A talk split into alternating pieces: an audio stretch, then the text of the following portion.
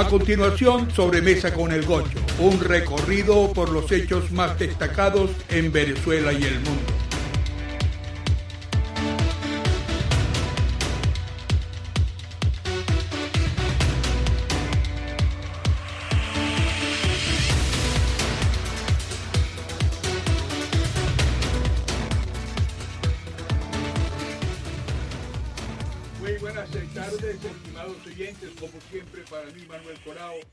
Placer estar con ustedes en esta programación especial que presentamos a ustedes sobre mesa, cual a través de la dinámica de la noticia, de la importancia de los hechos, nos hemos propuesto y así lo hemos logrado por varios espacios de opinión, entrevistar al Gocho, quien es entonces quien como principal analista de esta circunstancia que acontece en Venezuela, hemos llamado el espacio Sobremesa con el Gocho, quien comentamos eh, en cualquier momento haremos contacto con él, ya que se encuentra en los Andes eh, venezolanos.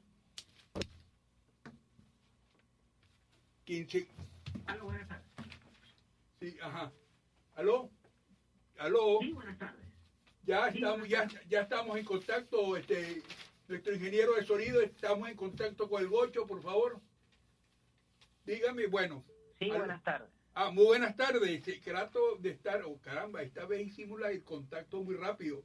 Debe ser que usted se encuentre en una población que realmente permite, porque ya o, o, se le, o se le escapó esta llamada a las autoridades venezolanas. Bueno, pero gracias a Dios estamos con ustedes aquí en su espacio que hemos llamado o sea, sobremesa con el gocho.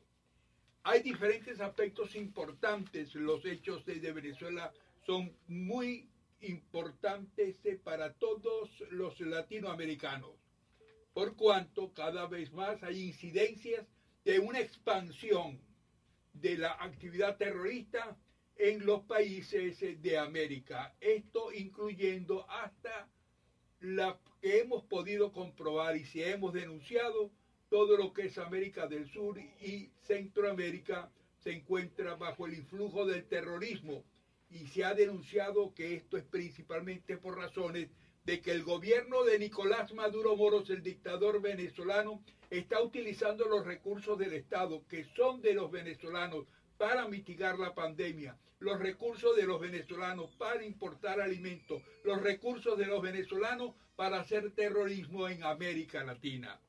Hoy tenemos, estimados amigos, que darle nuestra lamentable partida y nuestro agradecimiento al Gocho por habernos acompañado en todas estas semanas, estas cuatro semanas, pero realmente otros compromisos que tiene nuestro entrevistado de lujo, el Gocho, deberá partir para otras actividades y además cuidarse, como le pedimos a Dios Todopoderoso, lo acompañe siempre, pero la poderosa estará insistiendo en entrevistarlo cuando los requerimientos del país así lo pidan. Habíamos quedado para esta, este espacio que nos iba a presentar usted una visión del país, de Venezuela, cómo se vería, cuáles son las soluciones, qué es lo que usted propone, estimado amigo, para cuando suceda en el país venezolano la tan anhelada retorno a la democracia. Pero también no queremos antes de empezar con lo que usted nos ha prometido y que sabemos nos va a hablar, para que nos comente ¿Qué tal estuvo el almuerzo de hoy? ¿Cómo está, don Manuel? Muy buenas tardes. Pues, primero que todo, agradecer a los amigos del Chévere Express, a esa gran familia y sobre todo al primo número dos de esa familia. También agradecerle su tiempo, porque yo sé que el sábado es un día muy difícil y sobre todo a mediodía, en proceso de la remesa, pero también agradecer a la corporación, la poderosa 670M de Miami, por permitir opinar sobre la tragedia venezolana, que también es parte de la tragedia de los amigos de la comunidad cubana. Hoy, para efectos del almuerzo, me tocó hacerlo frugal allá en la Pollera San Cristóbal, en Barrio Obrero, porque eso sí, ahí sale uno chupándose los dedos. Pero usted, si sale temprano o decide cenar esta noche, yo sí le recomiendo, porque muchos amigos me lo han recomendado, váyase al Costamed en Key Biscayne, que allá don Antonio y todo su equipo lo harán disfrutar de una comida mediterránea de lo último. Pero, todo, también agradecer a todas las personas que se han querido comunicar. Hay un correo electrónico donde puedan darnos su opinión que se llama sobremesa con el gocho gmail.com y también el contenido de los programas que hicimos va a estar publicado en Spotify, en esa plataforma, bajo el nombre Sobremesa con el Gocho. También yo le he manifestado la semana pasada que para hoy le presentaría una visión de país, cómo lo veo yo, qué es lo que yo aspiro, cuál es el país que yo sueño, y se la voy a leer si nos permite un momento, si nos permite un momento, por favor, si nos permite un momento, vamos a cumplir con el compromiso comercial de quien está patrocinando esta programación en el día de hoy y las semanas anteriores. Estimados amigos, si usted desea enviar una carga o una encomienda a Venezuela o a cualquier parte del mundo, el lugar es Chever Express a través del 786 223 495, repito 786-223-4095, ustedes recibirán la información necesaria y la seguridad de que su encomienda o carga va a llevar, llegar a su destino en el tiempo estipulado por usted y que le haya prometido los ejecutivos de Chever Express. Chever Express se encuentra en América y de este destino a cualquier parte del mundo y con mayor cariño aún a Venezuela, a través del 786-223-4095, usted podrá contar que su carga y encomienda va a llegar a territorio venezolano o a cualquier parte del mundo con toda la seguridad. Continuaremos en nuestro espacio con el planteamiento de la visión de país que nos va a ser nuestro eh, evaluador y analista de hoy y de lujo para Venezuela, el Gocho. Adelante. Bueno, entonces, yo lo escribí así, es una visión de país con fecha del 27 de marzo del 2021. Estamos planteando una visión de un país para una república una república se basa en el respeto al Estado de Derecho, en el respeto a the rule of law, es decir, al imperio de la ley. Para que haya república tiene que haber un cuerpo de leyes como contrato social que todo quien quiera ser parte de ella esté dispuesto a respetarlo.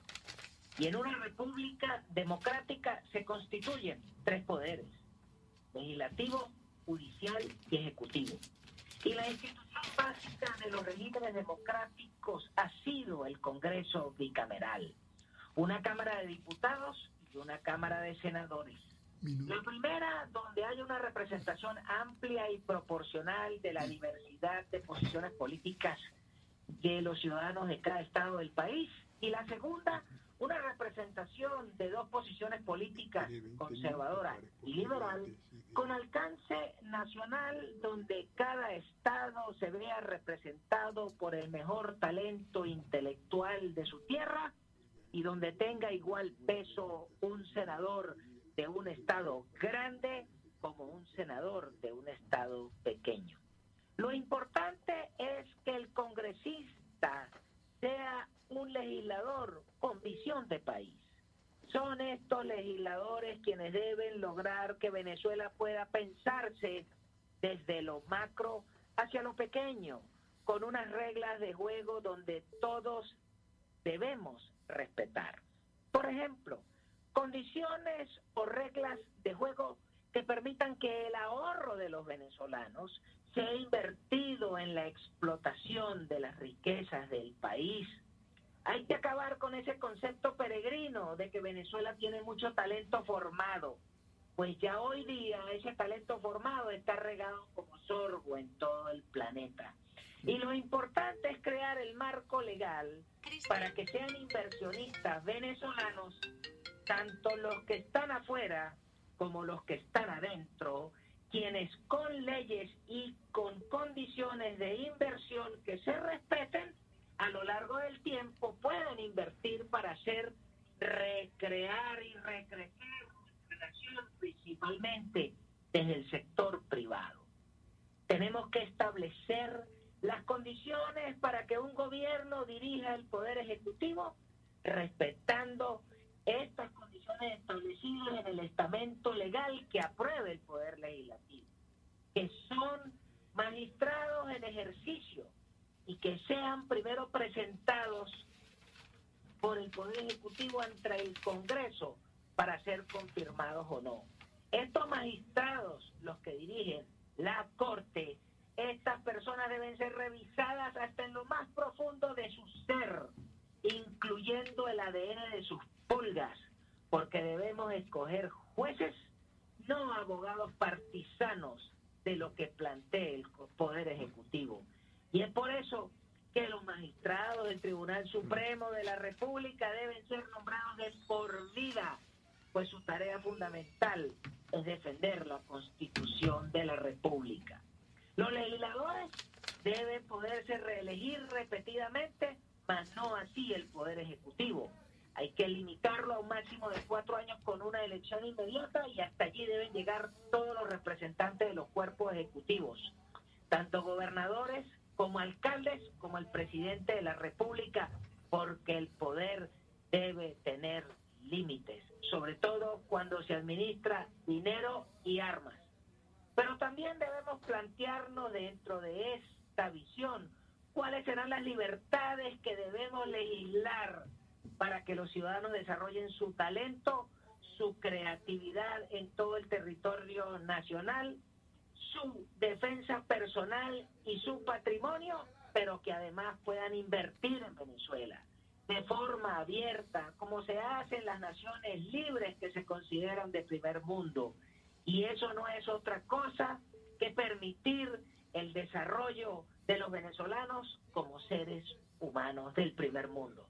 Eso es lo que yo tengo visto para mi país sin duda alguna una exposición muy valedera y estamos seguros que nuestros oyentes en cualquier lugar donde se encuentren, en cualquier país a donde llegan las ondas hercianas de la poderosa 670, estarán también de acuerdo y aupando el regreso de, a la democracia en Venezuela.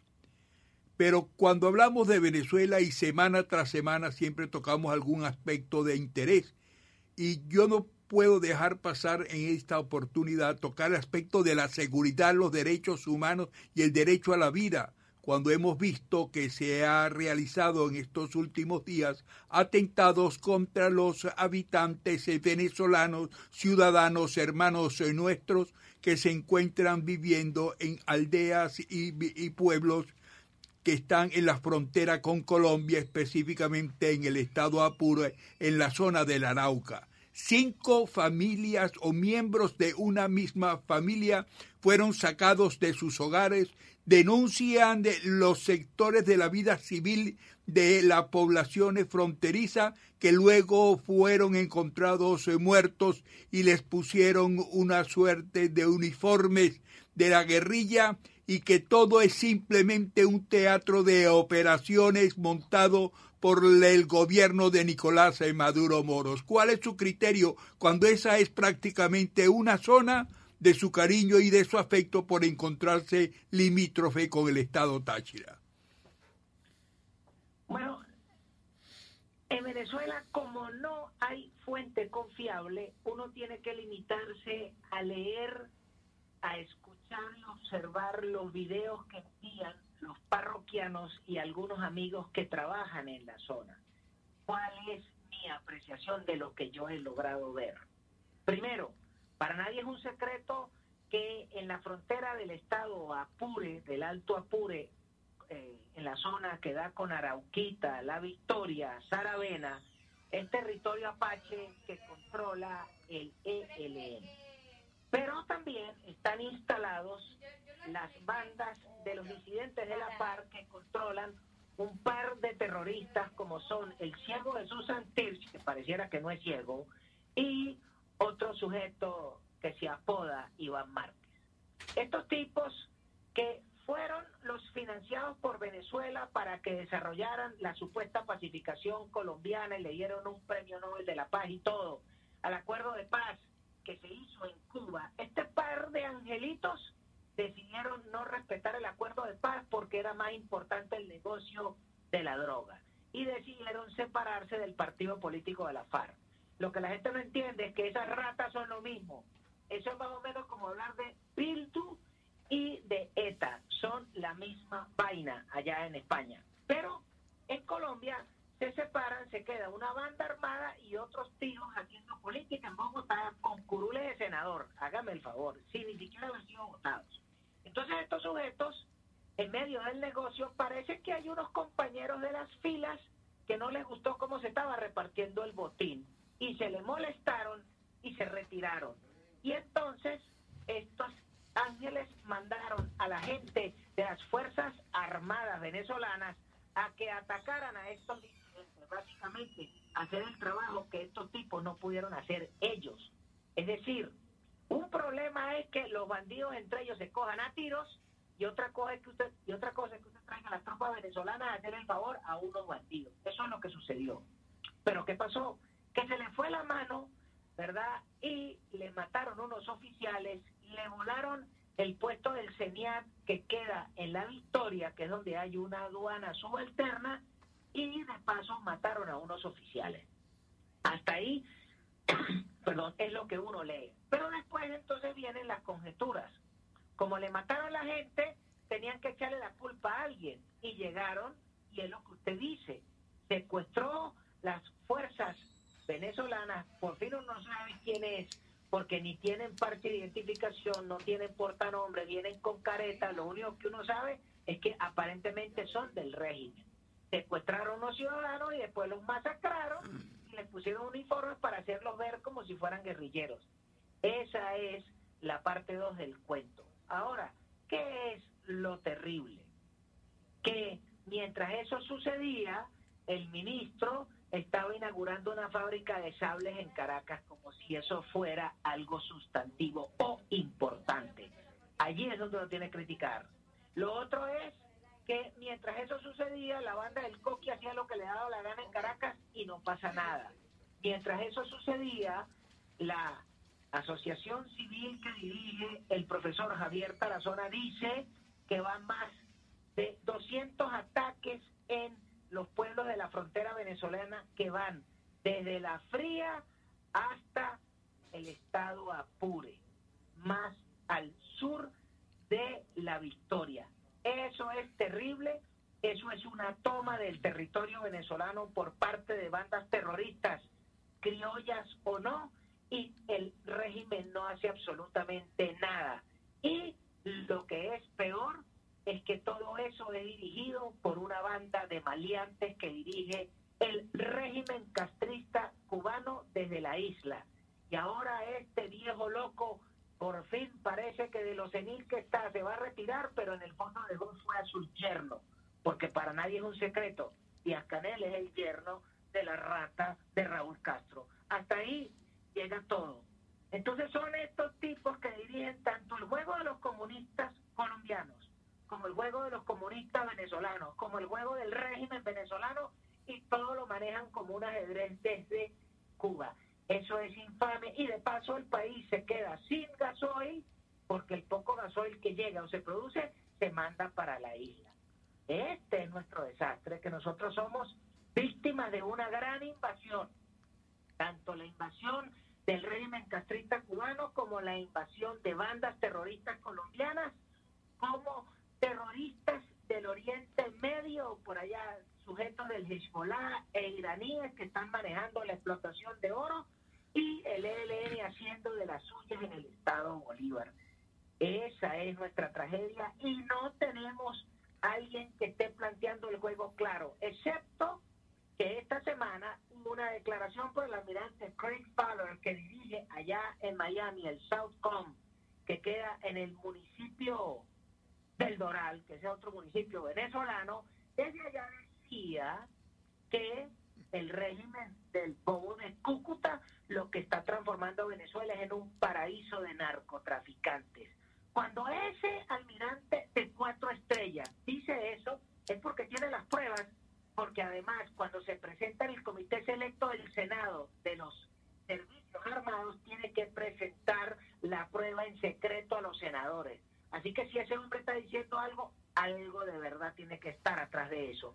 Y la otra noticia importante viene del Departamento de Estado. Cuando el embajador para Venezuela de los Estados Unidos con sede en Bogotá decía que estaba en la ciudad de Miami y se estaba reuniendo con los miembros del Ministerio de Seguridad Interior, el Homeland Security, el Departamento de Estado, eh, la Policía de Inmigración, la Policía de Aduana, para revisar a tanto chavista enchufado que está haciendo plata allá en los Estados Unidos, están viviendo como unos reyes, y en el fondo lo que hay que hacer es devolverlos a Venezuela para que vivan su paraíso, pero en Venezuela.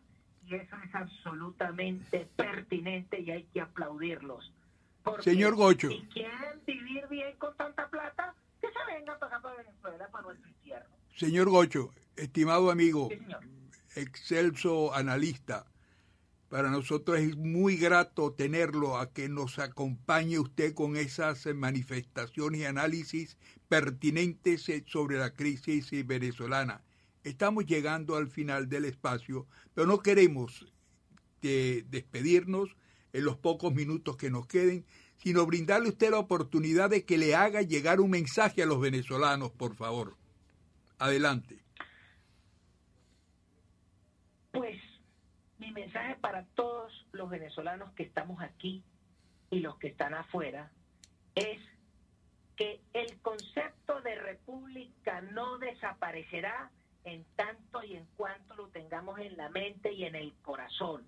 Pero sobre todo tenemos que tener claro que estos tipos tienen que pagar y nosotros tenemos que cobrar, porque estas ratas que destruyeron nuestro país hay que cobrárselo hablar ni estar esperando de que sea la divina providencia y de que Dios castiga sin palo ni rebo. No, nosotros los venezolanos tenemos que llevarlos ante la justicia, la justicia de los hombres o la justicia divina, porque para poder salir de esta tragedia, esa salida la tenemos que construir los venezolanos.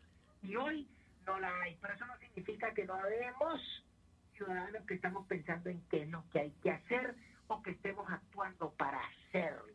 Y parte de eso es entender que el Estado de Derecho actual venezolano está hecho para que no se cumpla.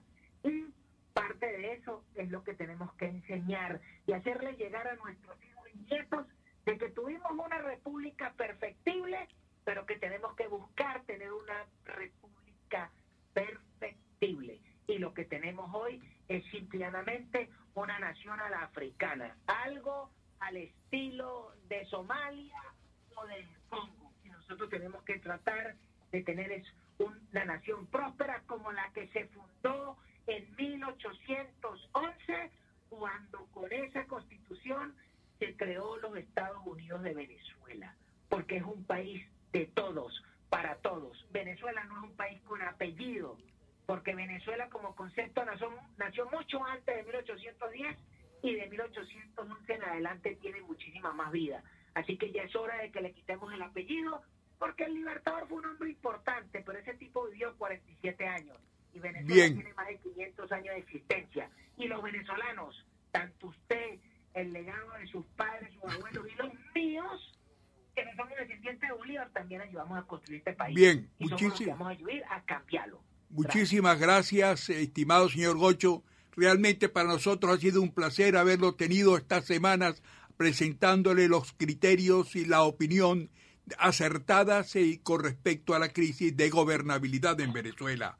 Gracias a nuestro patrocinante Chever Express, teléfono 786-223-4095. Estimado amigo, si usted desea enviar su carga o encomienda con la seguridad de que va a llegar a tiempo, llame a Chever Express 786-223-4095 y usted puede dormir tranquilo de que al finalizar de la final, al, llegar al final de la travesía, usted va a conseguir que su carga ha llevado a tiempo con Chever Express.